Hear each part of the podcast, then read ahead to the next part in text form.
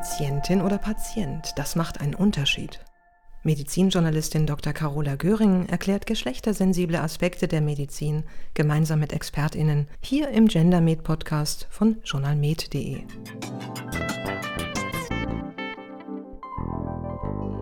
Herzlich willkommen beim GenderMed Podcast, sagt Carola Göring.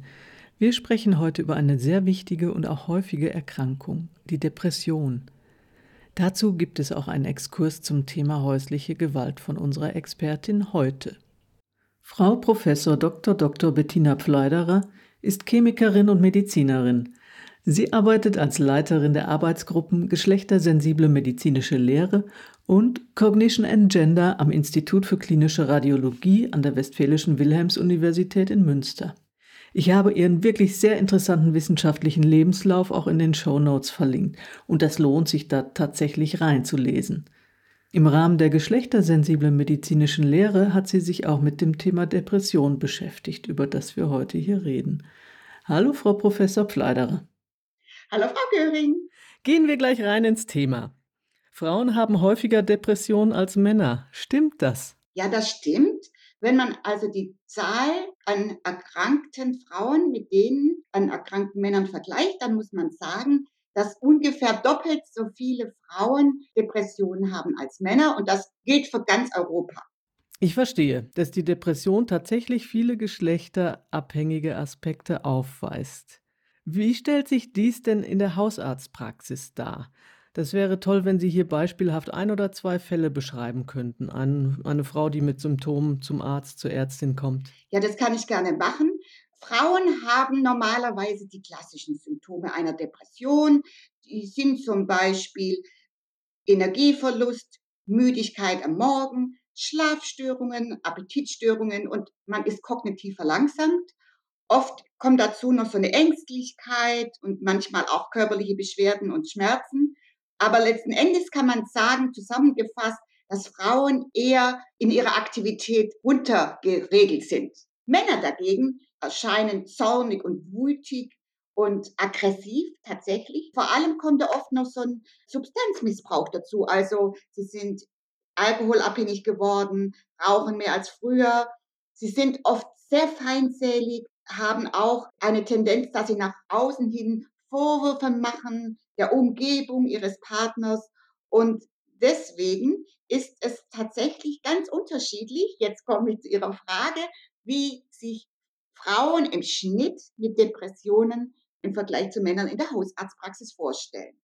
Also Frauen zeigen eben diese klassischen Symptome, die ich gerade beschrieben habe.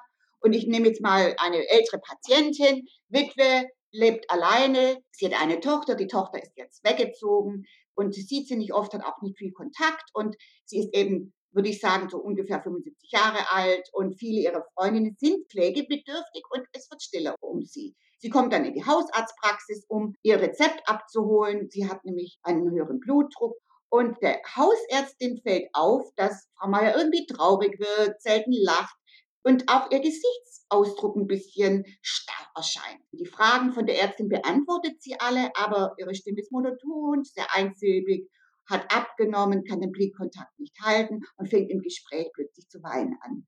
Für die Ärztin ist ganz klar, es scheint eine Depression bei Frau Meier vorzuliegen. Da hat sie sozusagen schon den ersten Hinweis und das wird dann in weiteren Gesprächen auch erhärtet. Jetzt haben wir Alfred Keller, gleich alt, ebenfalls Witwer, seine Frau ist vor neun Monaten gestorben, trinkt jeden Abend regelmäßig Alkohol, sitzt meist vor dem Fernsehen und zappt sich durch die Programme, hat keine Hobbys. Alfred Keller wird von der Tochter zur Hausärztin geschleppt, da er sich im Wesen verändert hat, aufbrausend will, wenn er nicht einverstanden ist mit irgendwelchen Dingen, sie sagt. Neulich hätte er sie fast geschlagen, wäre vergesslich, hätte auch Wortfindungsstörungen sein müde und hätte den Appetit verloren. Sie denkt, dass ihr Vater vielleicht einen Gehirntumor leiden könnte. Fragen der Ärztin beantwortet Herr Keller eher ärgerlich, wird offensichtlich aggressiv, möchte liebsten in Ruhe gelassen werden. Die Ärztin hat Demenz als Verdachtsdiagnose, Hirntumor. Den Verdacht einer Depression, die bei ihm vorliegt, hat sie nicht. Also sehen wir hier, wir haben hier eine Depressionsblindheit, weil Männer oft nicht die typischen Symptome, die man so auch im Studium der Medizin gelernt hat, aufweisen. Das finde ich jetzt wirklich interessant. Es gibt wirklich Ja. eine Depressionsblindheit bei Männern. Da denke ich jetzt: „Okay, wer mag, kann da wa wirklich in sich gehen und reflektieren, wie man selbst so eine Situation, wie Sie eben geschildert haben, einschätzt.“ Aber jetzt möchte ich nach diesen eindrücklichen Schilderungen doch noch mal kurz das Thema wechseln. Depressive Störungen nehmen ja seit einiger Zeit zu, bei allen, aber vor allem bei jüngeren Frauen, auch aufgrund von der Covid-19-Pandemie und den Maßnahmen. Darauf will ich jetzt aber gar nicht näher eingehen. Aber auf GenderMed Wiki, einer Online-Plattform zur Gendermedizin, die von Ihnen, Frau Professor Pfleiderer, und der Med-Uni Münster initiiert wurde, den Link finden Sie übrigens auch in den Show Notes. Auf GenderMed Wiki habe ich gelesen, dass die heute 15- bis 24-Jährigen im Vergleich zu den 45- bis 54-Jährigen eine fünfmal höhere Depressionsrate haben. Wie lässt sich das denn erklären? Man kann jetzt ganz grundsätzlich sagen, dass einfach auch die Belastungen, die auf jüngeren Frauen, ja, lastet, so kann man es tatsächlich sagen, zugenommen haben.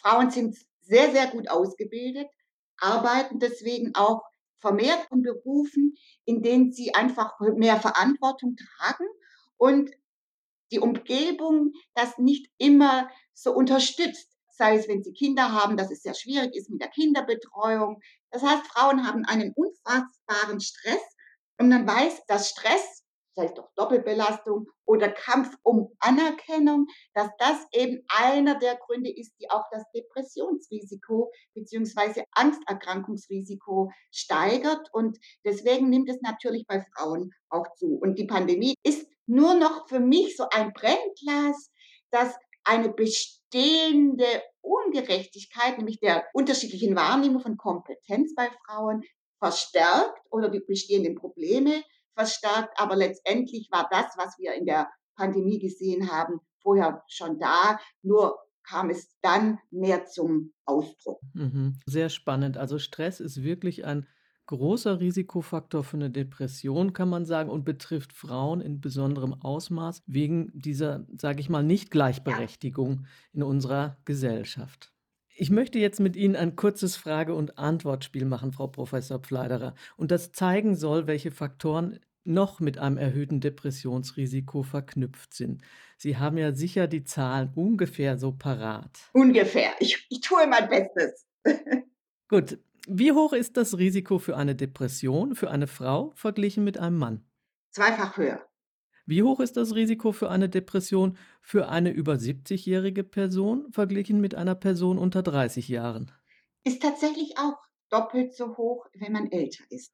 Und das Depressionsrisiko für einen gebürtigen Nicht-Europäer verglichen mit einem Europäer? Ein bisschen höher. Es ist nicht doppelt so hoch, sondern vielleicht 1,2-fach so hoch. Und wenn man Stadtbewohner mit Landbewohnern vergleicht? Da ist es genauso. Jetzt gibt es ja viele Menschen, die sind chronisch krank. Die haben zum Beispiel 'n Diabetes. Wenn also langjährig chronisch Kranke man vergleicht mit Gesunden? Mhm. Da haben alle Statistiken gezeigt, ein fünffach höheres Risiko, an einer Depression zu erkranken, wenn man eine chronische Erkrankung hat. Also das ist sicherlich ein ganz wichtiger Risikofaktor. Mhm. Fünfmal höher. Ja. Puh. Das Risiko für einen Menschen mit Behinderung verglichen mit Menschen ohne Behinderung? Das ist tatsächlich noch deutlich höher, nämlich zehnfach so hoch. Ui. Und jetzt noch mal 'ne Risikofaktoren, die für viele sehr interessant sind und die Ernährung betreffen. Menschen, die täglich Obst und Gemüse essen, wie hoch ist das Depressionsrisiko von denen im Vergleich zu Menschen, die sehr selten Obst und Gemüse essen? Das ist tatsächlich auch dreifach höher, aber das hängt natürlich auch mit dem Einkommen zusammen. Jemand, der weniger Einkommen hat, der kann sich beispielsweise einfach kein Gemüse und Obst täglich leisten. Und das hängt wiederum natürlich auch wieder mit dem Bildungsabschluss zusammen. Ich würde sagen, diese 3 Sachen sind miteinander verwoben. Mhm. Aber tatsächlich ein dreifach höheres Risiko. Okay, mir ist jetzt auf jeden Fall klar geworden und ich denke unseren Hörerinnen und Hörern auch, es gibt sehr viele Faktoren, die das Risiko für eine Depression erhöhen können, teilweise wirklich erheblich. Ja. Jetzt ist ja die entscheidende Frage, was kann man präventiv dagegen tun? Oder anders gefragt, kann man Depressionen überhaupt vorbeugen? Und hier interessiert mich auch wieder, was vor allen Dingen Ärztinnen und Ärzte ihren gefährdeten Patientinnen raten können und sollen. Es ist zweigleisig zu betrachten. Einerseits ist es tatsächlich, das hatten wir ja grad bei den Risikofaktoren gesehen, ein Gesellschaftsproblem. Und da ist wahrscheinlich die Ärztin oder der Arzt der falsche oder die falsche Ansprechpartnerin. Denn ein wichtiger Faktor ist tatsächlich die Gleichheit, die Gleichberechtigung zwischen beiden Geschlechtern. Und man weiß eben, gerade insbesondere Frauen, die wenig verdienen, einen geringen Bildungsabschluss haben und dazu noch aus einem nicht-europäischen Land kommen, die sind beispielsweise depressionsgefährdet. Das heißt, wir müssen da an der Integration arbeiten, an den Bildungsabschlüssen arbeiten. Das zweite ist dieser Unterschied in der Bezahlung zwischen beiden Geschlechtern. Man kennt ja dieses tolle Wort Pay Gap. Aber es ist tatsächlich so, dass Frauen in den gleichen Berufen mit der gleichen Stundenzahl immer noch weniger verdienen als Männer wo wir als Arzt oder Ärztin auf jeden Fall was tun können, ist, dass wir überhaupt die Depression, finde ich, bei den Männern erkennen. Denn Deutschland hat die meisten depressiven Männer in Europa, nämlich 9,7 Prozent. Ui, kann man das irgendwie erklären? Also ich denke, man kann das sicherlich so ein bisschen erklären. Einerseits mit dem Gesundheitszustand, dass Männer einfach unfassbar schlecht zurechtkommen, wenn sie eine Erkrankung haben, eine chronische Erkrankung haben, wenn sie alleinstehend sind, wenn sie Witwer geworden sind. Das hat auch was mit ihrer Geschlechterrolle zu tun und das stresst sie. Und das kann auch bei Männern natürlich zu Depressionen führen. Das wird dann eher Burnout genannt, weil man sozusagen ja bei Männern Depression, das Wort Depression gar nicht so gerne in den Mund nimmt oder Männer selbst das Wort so gar nicht hören möchten und dann Burnout verwendet werden und das ist dann eine berufliche Überlastungssituation. Aber letztendlich ist es auch eine Depression. Ja, und Männer haben dann eben eine deutlich höhere Suizidrate, nämlich vierfach so hoch, gerade ältere Männer als Frauen. Und 73 Prozent aller Suizide werden von Männern begangen. Das heißt, da sind wir gefragt als Arzt und Ärzten. Wir dürfen die Männer nicht übersehen. Denn Frauen zeigen uns das viel eher dass mhm, sie eine mhm. Depression haben. Sie kommen nämlich auch zum Arzt oder zur Ärztin, wenn sie Probleme haben, wenn sie schlecht durchschlafen können, wenn sie diese Symptome aufweisen. Da hat man eher so die Möglichkeit, so dieses Fenster zu öffnen. Männer kommen A nicht oft und nicht gerne und die machen es uns auch nicht einfach, ne, weil wir eben oft nicht an Depressionen denken. Also Sie sehen, wir haben so zwei Säulen sozusagen, wo wir was tun müssen als Prävention. Okay, verstehe. Wenn aber die ganze Prävention nicht greift, also ich sag mal, wenn das Kind in den Brunnen gefallen ist und jemand wirklich an einer Depression erkrankt ist, Frauen erkennt man gut, Ja. Männer erkennt man häufig nicht. Aber wie sieht dann die Behandlung aus? Sollten Frauen anders behandelt werden als Männer? Das ist natürlich immer schwierig. Grundsätzlich muss man sagen, das, was ich jetzt Ihnen vorstelle oder darüber aufkläre, wie man behandeln kann und wie die Unterschiede sind zwischen den Geschlechtern, muss man auch wissen, dass das hier natürlich Mittelwerte sind. Ne? Das bedeutet, mehr Frauen als Männer sprechen gut auf dieses oder jenes an oder eben nicht so gut an.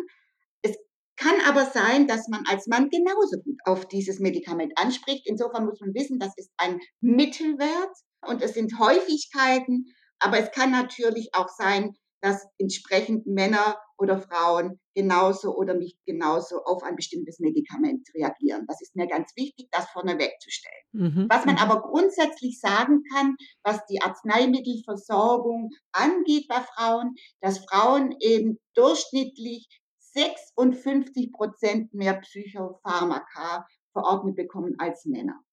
Und das gilt auch für Benzodiazepine, sogenannte Tranquilizer. Das bedeutet, Frauen erhalten einfach viel öfters ein Medikament für eine Depression als Männer, was aber wahrscheinlich damit auch zusammenhängt, wie ich schon sagte, dass wir es erst bei Männern gar nicht so auf dem Schirm haben und dass man möglicherweise auch eine umgekehrte Depressionsblindheit haben. Das bedeutet, dass wir bei Frauen sehr schnell, und das haben viele Studien auch gezeigt, bei Frauen sehr schnell annehmen, dass wenn Sie uns als Ärzte oder Ärztin bestimmte Dinge präsentieren, dass wir sagen, ja, das ist bestimmt eine Depression. Und dann eben auch wieder vermehrt Antidepressiva oder Beruhigungsmittel verschreiben. Mhm, mh. Und was man tatsächlich auch sagen muss, dass gerade bei Frauen im höheren Lebensalter, so über 65, man auch oft Schlafmittel verschreibt oder Beruhigungsmittel und dann kommt es eben bei diesen älteren Frauen vor allem, dann, das nennt man eine geringe Dosisabhängigkeit von diesen Schlafmitteln. Naja, Frau kann nicht gut schlafen, okay, geben wir vielleicht mal ein leichtes Schlafmittel. Das tut man bei Männern nicht oft. Und das bedeutet aber, wenn man natürlich ein Schlaf- oder Beruhigungsmittel bekommt und sei es auch nur in einer kleineren Dosis, gerade bei älteren Menschen, kann das dazu führen, dass man einfach öfter stürzt, weil die Reflexe nicht mehr so schnell sind. Also da muss man sicher noch mal genauer hingucken, ob man immer tatsächlich unbedingt jetzt gleich ein Schlafmittel verschreiben muss oder ob man vielleicht an den Umständen, wie ein Patient oder eine Patientin in dem Fall lebt und ob man da vielleicht etwas tun kann und man dann wieder ein bisschen besser in den Schlaf kommt. Das wäre, wenn ich da ganz kurz noch mal einhaken darf, vielleicht dann auch eine Domäne der Psychotherapie. Das würde ja gegen Depression und Schlafstörungen und sonstigen Stress helfen. Ja, ja, da, natürlich. Ich bin übrigens eine große Verfechterin der Psychotherapie. Da halte ich sehr, sehr viel davon. Anstatt erst mit Medikamenten zu arbeiten, würde ich immer ich mit Psychotherapie arbeiten. Es ist aber so, dass gerade Frauen grundsätzlich häufiger zu einer Therapie als Männer gehen. Also eine Psychotherapie bei Männern wird viel weniger häufig gemacht, weil möglicherweise ist es auch ein Rollenproblem. Das kann ich nicht so sagen, aber ich nehme es mal an, ne, dass man nicht in Anführungsstrichen so ein Psychofuzis, habe ich schon gehört, geht. Ne? Man möchte lieber als Mann etwas Handfestes haben, wo man ein Medikament bekommt, wenn schon überhaupt, als mit irgendjemand zu sprechen. Jetzt kommen wir zu den jungen Frauen, gerade jüngeren Frauen mit 17 Jahren, ne, so ungefähr. Da habe ich jetzt erst im, da gab es einen Barmer Report 2021. Da wurde nämlich gesagt, dass junge Frauen dreimal so häufig in der Psychotherapie als Männer gehen. Das ist sicherlich auch schade, weil wir da die Männer und auch die Jungs gar nicht bekommen, die da vielleicht sehr profitieren würden von so etwas. Mhm, mh. Ich möchte das noch dazu sagen, selbst wenn gleich viele Männer als Frauen in eine Psychotherapie gehen würden, hätten wir immer das Problem, dass wir nicht genug Psychotherapeuten und Therapeutinnen haben. Wenn man jetzt weiß, gerade in diesem Alter gibt es eben diese Essstörungen, die kommen durch zweifelhafte Schönheitsideale. Und da ist ja bei Essstörungen oft auch eine Depression noch dabei, oft als Folge.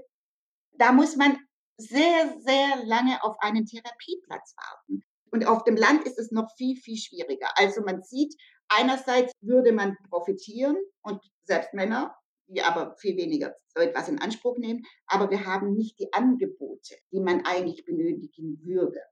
Mhm. Aber da könnte man ja zumindest überbrücken mit Medikamenten, Antidepressiva. Ja, also es kommt eben darauf an, wie stark die Depression ist oder man könnte auch als Hausarzt oder Hausärztin Patientinnen öfters einbestellen und dann gucken, wie sieht es aus, brauchen wir ein Medikament, geht es vielleicht noch so. Ich sage immer ein bisschen poetiert, das ist dann der Gesetzgeber gefragt, wie viele Psychotherapeuten bilden wir aus, wie viele Psychotherapeutinnen geben wir eine Kassenzulassung, weil viele dieser Kassensitze sind eben noch an einen Bedarf angepasst, der schon längst gar nicht mehr wahr ist. Wir wollten eigentlich nicht über die Pandemie sprechen, aber das muss ich doch ganz kurz tun. Denn man hat gefunden, dass die Depression im Schnitt durch die Pandemie um 30 Prozent zugenommen hat. Und da kommt eben auch diese Belastung und die Angst dazu. Ne? Man weiß, dass zum Beispiel die Höhe der Infektionsrate gerade bei Frauen zu unfassbarer Angst oder Angststörungen geführt hat. Die schauen dann jeden Tag an, wie ist denn die Infektionsrate und werde ich krank und werde ich nicht krank. Dann sind natürlich noch andere Faktoren, die ein Grund sind, wieso man diese Ängste entwickelt, aber sie sind da. Und ich denke, da könnte sicherlich eine Psychotherapie helfen, erstmal mit diesen Ängsten wieder besser umzugehen und zu sehen, welche Belastungen sind vorher da gewesen und warum hat jetzt eine Pandemie das so verstärkt und so weiter. Also man sieht, es hängt alles zusammen. Man muss aber aufpassen, dass man es nicht immer sagt, na ja, die Ärztinnen sind diejenigen, die das alles auffangen sollen, sondern ich finde, da ist auch unsere Gesundheitspolitik sehr gefragt, die einfach noch hinterherhinkt, wie immer, finde ich. ne, man weiß eigentlich, dass man Psychotherapeutinnen braucht. Und ich finde, da hat sich jetzt noch nicht ausreichend genug getan.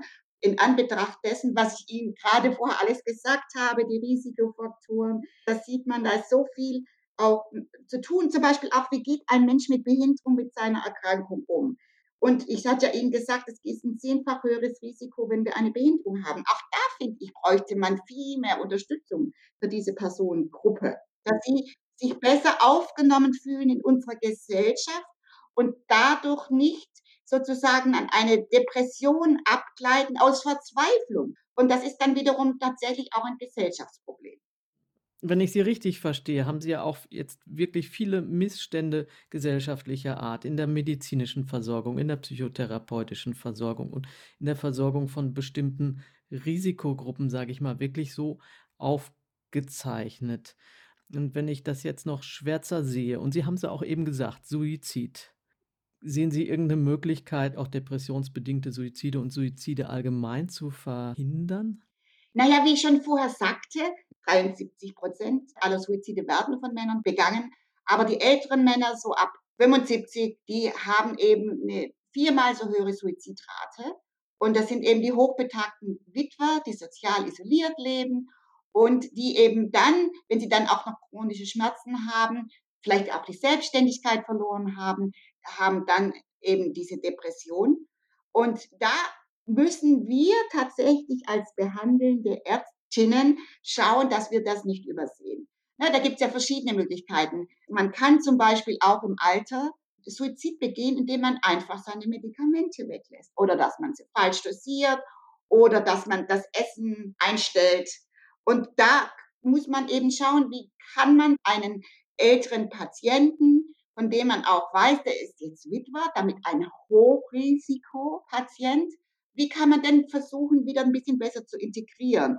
Gibt es irgendwelche Vereine, die er vielleicht jetzt besuchen könnte? Gibt es irgendwelche Betreuungsmöglichkeiten, wie man seinen Alltag besser füllt? Na, was könnte er denn noch machen? Was ich damit sagen will, ist, man kann es letztendlich nur verhindern, indem man A erkennt, dass eben auch eine Depression vorliegen kann im höheren Alter, gerade wenn die Risikofaktoren zutreffen und überlegt, was können wir tun. Und als Gesellschaft müssen wir auch, finde ich, mehr Angebote für ältere Männer anbieten. Frauen, die Witwe sind, kommen tatsächlich sehr gut zurecht. Und man hat sogar gefunden, dass Frauen, die verwitwet sind, oft aufblühen. Gerade ältere Frauen, die sehr viel zurückgesteckt haben während der Phase mit Kindererziehung, Beruf. Und die, wie ich schon sagte, blühen da eher auf aber bei den Männern müssen wir hinschauen. Müssen wir hinschauen, wie können wir Menschen erstmal länger gesund halten, Frauen als auch Männer, und was können wir für unterschiedliche Angebote machen, dass man dann Lehre füllt, die vielleicht durch den Verlust einer Partnerin, und ich sage bewusst Partnerin, entstanden ist. Mhm, mhm, mhm. Also wir brauchen mehr gesellschaftliche Angebote, vor allen Dingen auch für ältere Männer. Das Ja, habe ich jetzt verstanden. Ja. Und wir haben ja jetzt auch schon wirklich ganz viel über die Risikofaktoren gesprochen, die zu einer Depression führen können. Und es gibt noch einen ganz, ganz wichtigen Faktor, über den wir bislang überhaupt noch nicht gesprochen haben. Die häusliche Gewalt. Und hier ist Frau Professor Pfleiderer auch sehr aktiv und auch eine Expertin. Sie hat nämlich ein Kapitel im Handbuch Häusliche Gewalt mitverfasst. Die Herausgeberin ist Melanie Büttner. Auch den Link finden Sie wieder in den Show Notes. Und der Titel dieses Kapitels lautet Intervention, Therapie und Prävention. Ersthilfe bei schwerer häuslicher Gewalt, Ergebnisse aus dem Improdova-Projekt. Frau Professor Pfleiderer, können Sie was zu diesem großen Thema häusliche Gewalt sagen? Vielleicht auch zum Improdova-Projekt und zu dem Zusammenhang mit Depression? Also gut, gleich drei Fragen auf einmal, aber wir können die ja hintereinander kurz abhandeln. Ja, das ist natürlich ein großes Feld. Da könnte ich wahrscheinlich fünf Stunden sprechen, aber ich versuche es ganz kurz zu machen. Wir fangen vielleicht an mit dem Improdova-Projekt. Das Improdova-Projekt war ein Forschungsprojekt von der Europäischen Union, wurde gefördert für drei Jahre, acht Länder, 16 Partner und ich war die einzige Frau, die ein Arbeitspaket geleitet hat und auch die einzige Ärztin im Projekt. Und ansonsten waren es Sozialwissenschaftler und Polizisten. Und da ging es eben um die Verbesserung der Zusammenarbeit zwischen Polizei, Medizin und der sozialen Arbeit, weil man eben gefunden hat, dass die oft nicht miteinander arbeiten, sondern so ihre eigenen Wege gehen. Und wie immer ist es im Team besser. So, das ist in Cordova, da haben wir sehr viele Vorschläge gemacht. Und mein Arbeitspaket war eben Entwicklung von Trainingsmaterialien für Polizei, für die Sozialarbeit und für die Medizin, weil in allen Bereichen sind Wissensdefizite und man kann das nur dadurch beheben, durch Schulung, weil je mehr man weiß und je kompetenter man sich fühlt, desto eher traut man sich auch mit Opfern von häuslicher Gewalt zu sprechen und auch dieses Thema häusliche Gewalt, das ja sehr oft im Dunkelfeld ist, anzugehen. Mhm. Frage 1, das war in Cordova. Mhm. Frage 2, wie hängt häusliche Gewalt zusammen mit Depression? So beidseits. Ne? Man weiß, dass das Vorhandensein von häuslicher Gewalt in Beziehungen zu Depression führen kann. Wenn Patientinnen zu uns kommen, zu uns Ärzte und Ärztinnen mit bestimmten Symptomen, auch Rückenschmerzen oder tatsächlich auch wirklich manifesten Depressionen, kann das ein Hinweis sein auf Gewalt in der Partnerschaft, im Lebensumfeld. Und da ist es tatsächlich wichtig, dass man das dann anspricht, wenn man einfach so eine Frage stellt, wie geht's zu Hause? Oder gibt es etwas, das Sie vielleicht wichtig finden und das Ihre Gesundheit beeinträchtigen könnten? Na, das sind so ganz unspezifische Fragen, aber die schon mal so ein kleiner Türöffner sein können. Das ist das eine, also häusliche Gewalt kann depressiv machen, auch wenn viel mehr Frauen natürlich häusliche Gewalt erleben, aber auch Männer können das. Mhm. Das zweite ist aber, dass Menschen, die eine Depression haben, ein höheres Risiko erleiden, dass ihnen häusliche Gewalt angetan wird, weil man wahrscheinlich weniger Ressourcen hat, einfach in dem Moment sich dieser Gewalt zu entziehen oder vielleicht auch ein leichteres, in Anführungsstriche, Opfer ist. Also es bedingt sich gegenseitig, wobei ich tatsächlich denke, dass vor allem diejenigen, die häusliche Gewalt erleben, dann erst eine Depression entwickeln. Und die Prävention, war das die dritte Frage? Vielleicht wäre es noch wichtig, wenn Sie noch kurz erläutern, was alles unter häusliche Gewalt fällt. Es ist ja nicht nur körperliche Gewalt, so viel ich weiß. Ja, oh ja, da haben Sie recht. Also, zur häuslicher Gewalt gehört natürlich die physische Gewalt, dass man einfach körperlich jemanden verletzt. Aber dazu gehört psychologische Gewalt, dazu gehört, dass man jemand beschimpft, abwertet, na, so wie du aussiehst, kein Wunder, dass keiner mit dir mehr sprechen möchte. Wie redest du denn? Kannst du dich nicht gut ausdrücken? Also so wie du dich zeigst und gibst, kein Wunder, dass alle Menschen mit dir nichts zu tun haben wollen. Also ganz bewusste Unterminierung des Selbstbewusstseins. Dazu gehört aber auch ökologische Gewalt. Das bedeutet, man übernimmt die Kontrolle über das Konto, über die Kreditkarte, man teilt Taschengeld zu. Selbst wenn jemand auch ein eigenes Gehalt hat oder vielleicht sogar mehr verdient, kann es passieren, dass der Täter oder es kann auch die Täterin sein, trotzdem Taschengeld zuteilt. Und kleinste Verfehlungen können dann zu einer entweder ja, Reduktion des Taschengeldes führen oder, was noch viel schlimmer ist, tatsächlich das Taschengeld streichen für eine Woche. Dann gibt es äh, Stalking. Stalking kennen wir alle. Das ist so etwas, ne, wo man jemand gegen seinen Willen verfolgt, schaut, wo ist er, vielleicht manchmal sogar kleine Spione in Handys einbaut und den anderen verfolgt, wo befindet er sich. Das ist auch eine Form von häuslicher Gewalt. Oder etwas, wo man oft gar nicht auf dem Schirm hat, es ist nämlich die Vernachlässigung. Und die Vernachlässigung ist etwas, das hat man oft bei Kindern. Das heißt, Kinder kommen dann in den Kindergarten und die Schule, sind nicht adäquat angezogen, sind vielleicht nicht der Jahreszeit entsprechend gekleidet, aber es kann auch emotionale Vernachlässigung sein. Und man hat das, und das nimmt leider zu, bei älteren Menschen, dass sie nicht adäquat versorgt werden, ihnen auch ihr, ihre Rente äh, entzogen wird und so weiter. Wobei man tatsächlich sagen muss, da in diesem Fall ist es weniger die Macht und die Kontrolle eines Menschen über einen anderen, was tatsächlich bei den anderen Formen von häuslicher Gewalt, die ich gerade erwähnt habe, der Fall ist, sondern da ist es tatsächlich oft die Überforderung. Ne, man ist überfordert von dieser Pflegesituation, gerade bei älteren Menschen, insbesondere wenn sie noch zu Hause leben, wenn man dann noch vielleicht nebenher arbeitet.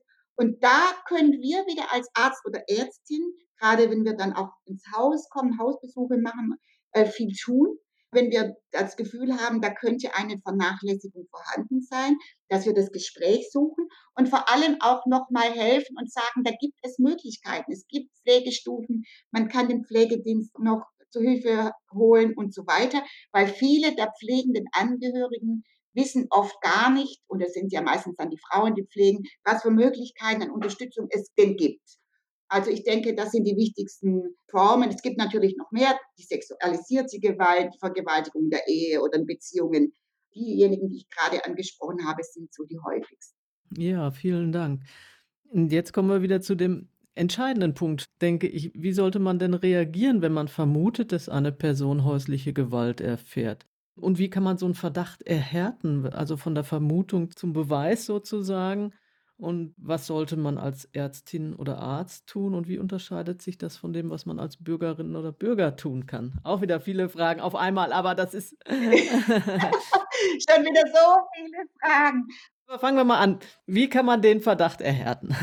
Ich versuche es einfach mal so, das Pferd von hinten aufzuzäumen. Also als Bürger und Bürgerin können wir Folgendes machen. Wir können zumindest, wenn wir es sehen oder hören, zum Beispiel in der Nachbarwohnung ist Geschrei, äh, ne, da fliegen plötzlich Dinge gegen die Wand, das kann man hören und es wiederholt sich. Ich finde, dann muss man sozusagen, kann man die Polizei rufen. Mhm. Zeuge ist immer wichtig. Zeugen und Zeuginnen sollten das auch tatsächlich dann melden und nicht nur dabei stehen oder sich das jede Nacht anhören und nichts tun. So.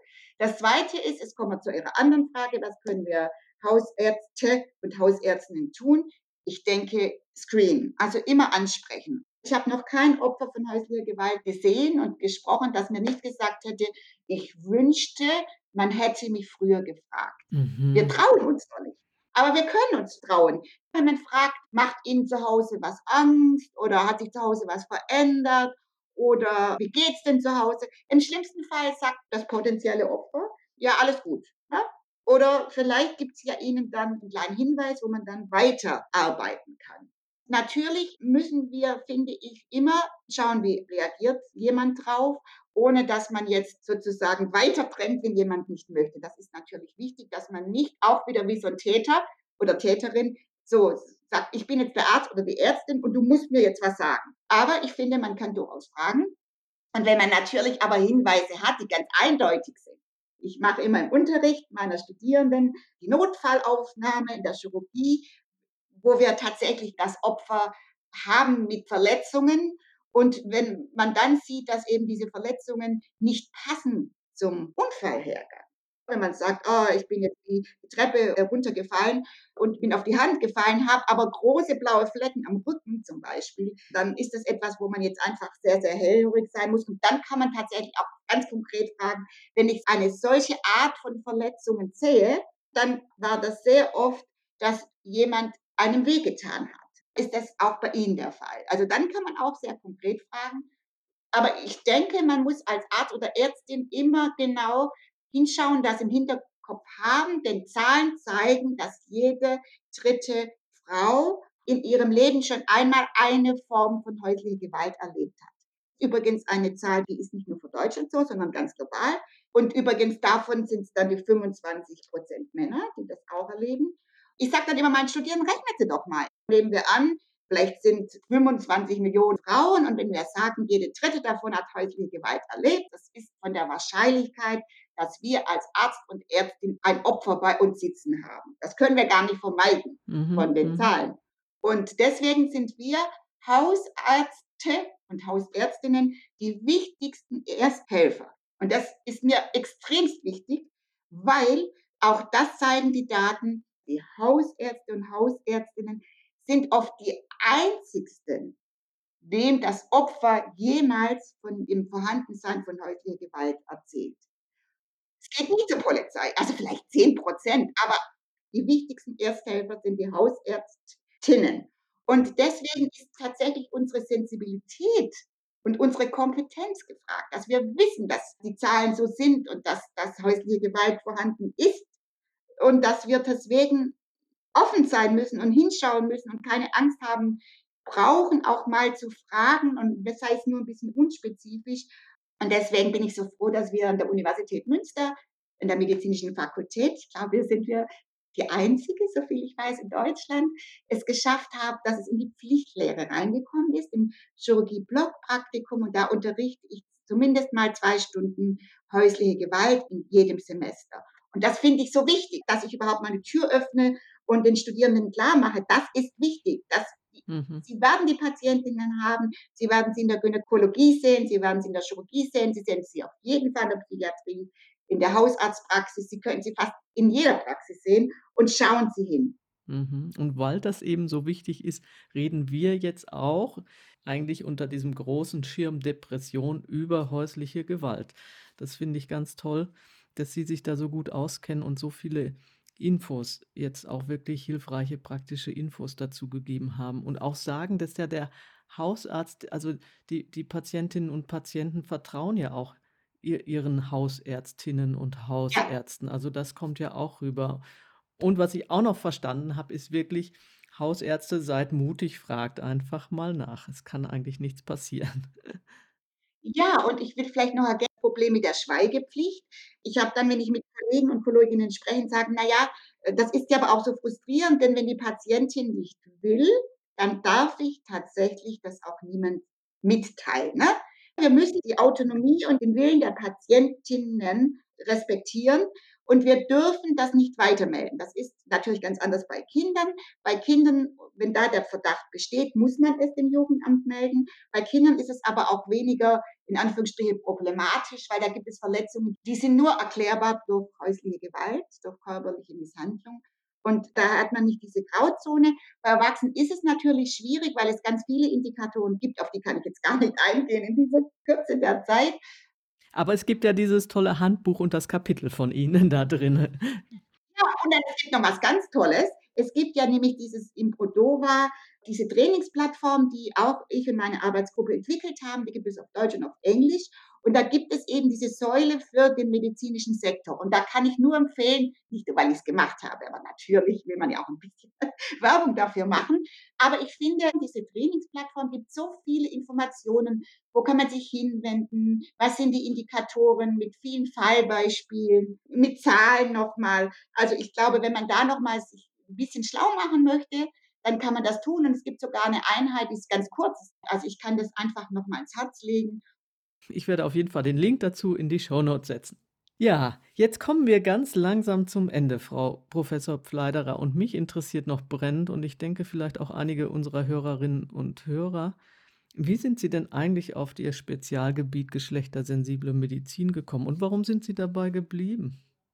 Naja, ich bin eigentlich auf ganz interessante Art und Weise dazu gekommen. Ich bin ja eigentlich Naturwissenschaftlerin in meinem ersten Leben und habe sehr viel physikalische Methoden eingesetzt, auch in der Untersuchung von Menschen, zum Beispiel eine Methode, die heißt die Spektroskopie. Da kann man den Hirnstoffwechsel bei Menschen sich ansehen, ohne dass man sozusagen jemand dabei aufschneiden muss, also nicht invasiv.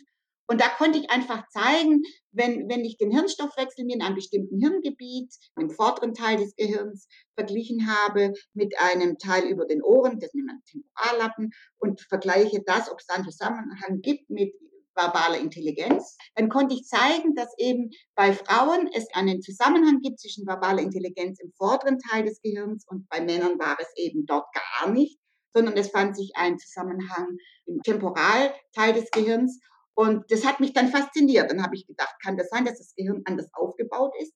Und dann habe ich mal angefangen zu suchen und dann habe ich festgestellt, es gibt eigentlich noch wenig, aber es gab ein bisschen was. Das passte dann auch sehr gut zu meinen Ergebnissen. Und dann habe ich ja noch Medizin nebenher studiert, neben meiner Arbeit. Ich war ja schon mit 32 habilitiert und habe dann sozusagen mit 40 dann mein Studium abgeschlossen und habe dann in Medizin promoviert. Das war meine Promotionsarbeit im Übrigen, was ich gerade vorgestellt habe in der Medizin. Und dann habe ich aber gemerkt, dass es auch ganz wichtig ist zu verstehen, Gehirn ist ja nicht im luftleeren Raum. Ich sage immer, unser Gehirn lebt ja nicht alleine, sondern wir sind ein Körper und das gehört alles zusammen. Und dann merkte ich, ich muss verstehen, wie der Mensch mit Gesundheit umgeht und Krankheiten umgeht, wie unsere Kognition beeinflusst, unsere Symptome beeinflusst. Und ja, und ich finde, dass einfach so ein wichtiger Aspekt das Geschlecht, also soziale Rollen, Rollenvorstellungen, aber auch die Biologie, Gene, Stoffwechsel, wie das eben auch Medikamente, Abbau und so weiter beeinflusst, ja, dass ich das einfach nicht aufhören kann, weil ich finde, dass das ist der Ansatz der Medizin, der gebraucht wird, um Menschen, also Männer und Frauen, nicht nur besser zu behandeln, nicht blind zu sein für bestimmte Erkrankungen wie die Depression, war ein klassisches Beispiel dafür, äh, sondern eben auch länger gesund zu halten und länger gesund zu bleiben, auch im höheren Alter. Und genau, deswegen kann ich es nicht aufhören und finde es ganz wichtig, die Medizin auf diese Art zu betrachten. Das ist eben das, was mich motiviert und antreibt. Und die häusliche Gewalt, wie Sie sehr gut eben hingeleitet haben, ist ja ein Risikofaktor für Gesundheit und Krankheit in Menschen und betrifft beide Geschlechter, aber betrifft natürlich Frauen mehr, weil eben auch häusliche Gewalt depressiv oder krank machen kann. Mhm. Und mhm. deswegen gehört für mich die häusliche Gewalt eben auch zur geschlechtersensiblen Medizin dazu. Kann man nicht wegnehmen. Und das ist so, wie ich Medizin sehe. Ja, und wenn Sie sagen, wenn ich Sie so richtig verstanden habe, dass es diesen Ansatz der geschlechtersensiblen Medizin braucht, damit Männer und Frauen in Zukunft besser medizinisch und nicht nur medizinisch versorgt werden. Was glauben Sie, wie wird es in zehn Jahren um das Fach geschlechtersensible Medizin bestellt sein? Ein Blick in die Zukunft wagen? es ist so schwierig. Also bin ich optimistisch, dann würde ich sagen, es hat sich unfassbar viel getan. Es wurde ja auch das Thema geschlechtersensible Medizin in den Koalitionsvertrag der Ampel eingebaut. Und da stand ja ganz dezidiert, dass die geschlechtersensible Medizin in alle Bereiche der Medizin integriert werden soll, unterrichtet werden soll und befördert werden soll.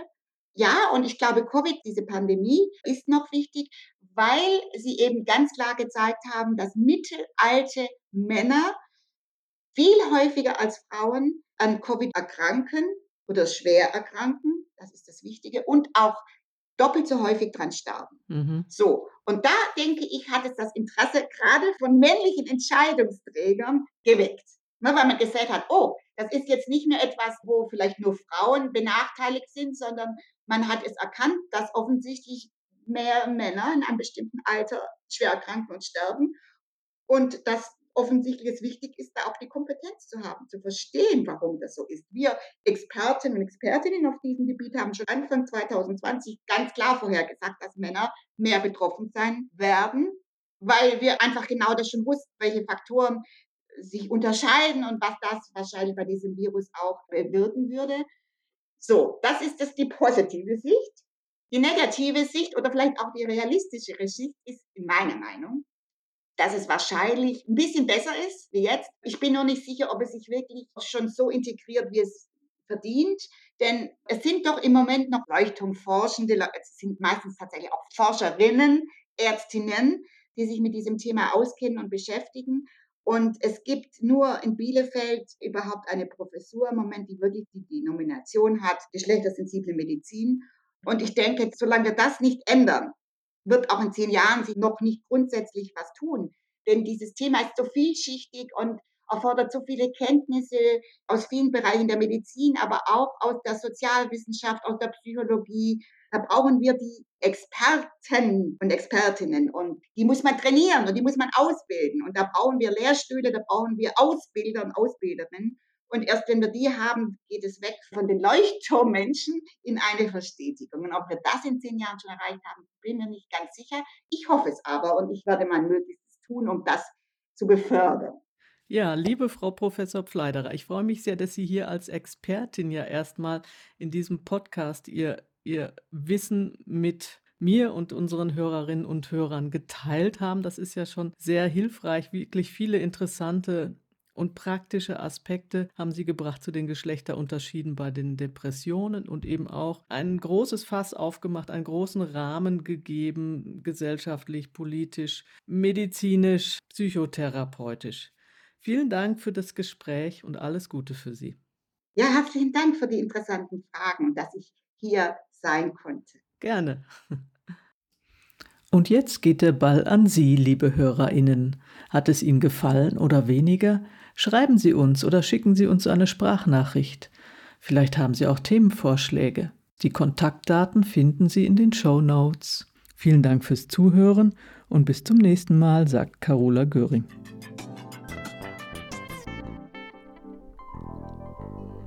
Dieser Podcast wird Ihnen präsentiert von journalmed.de, dem ärztlichen Fortbildungsportal für Praxismanagement, Pneumologie, Kardiologie und Gastroenterologie. Den Journalmed GenderMed Podcast gibt es bei den üblichen Streamingdiensten und natürlich direkt auf journalmed.de. Neue Folgen gibt es alle 14 Tage dienstags. Abonnieren Sie uns und hören Sie rein. Dieser Podcast dient ausschließlich der neutralen Information, Fortbildung und Unterhaltung. Er ersetzt nicht die fachliche Beratung durch Ärztinnen oder Apothekerinnen.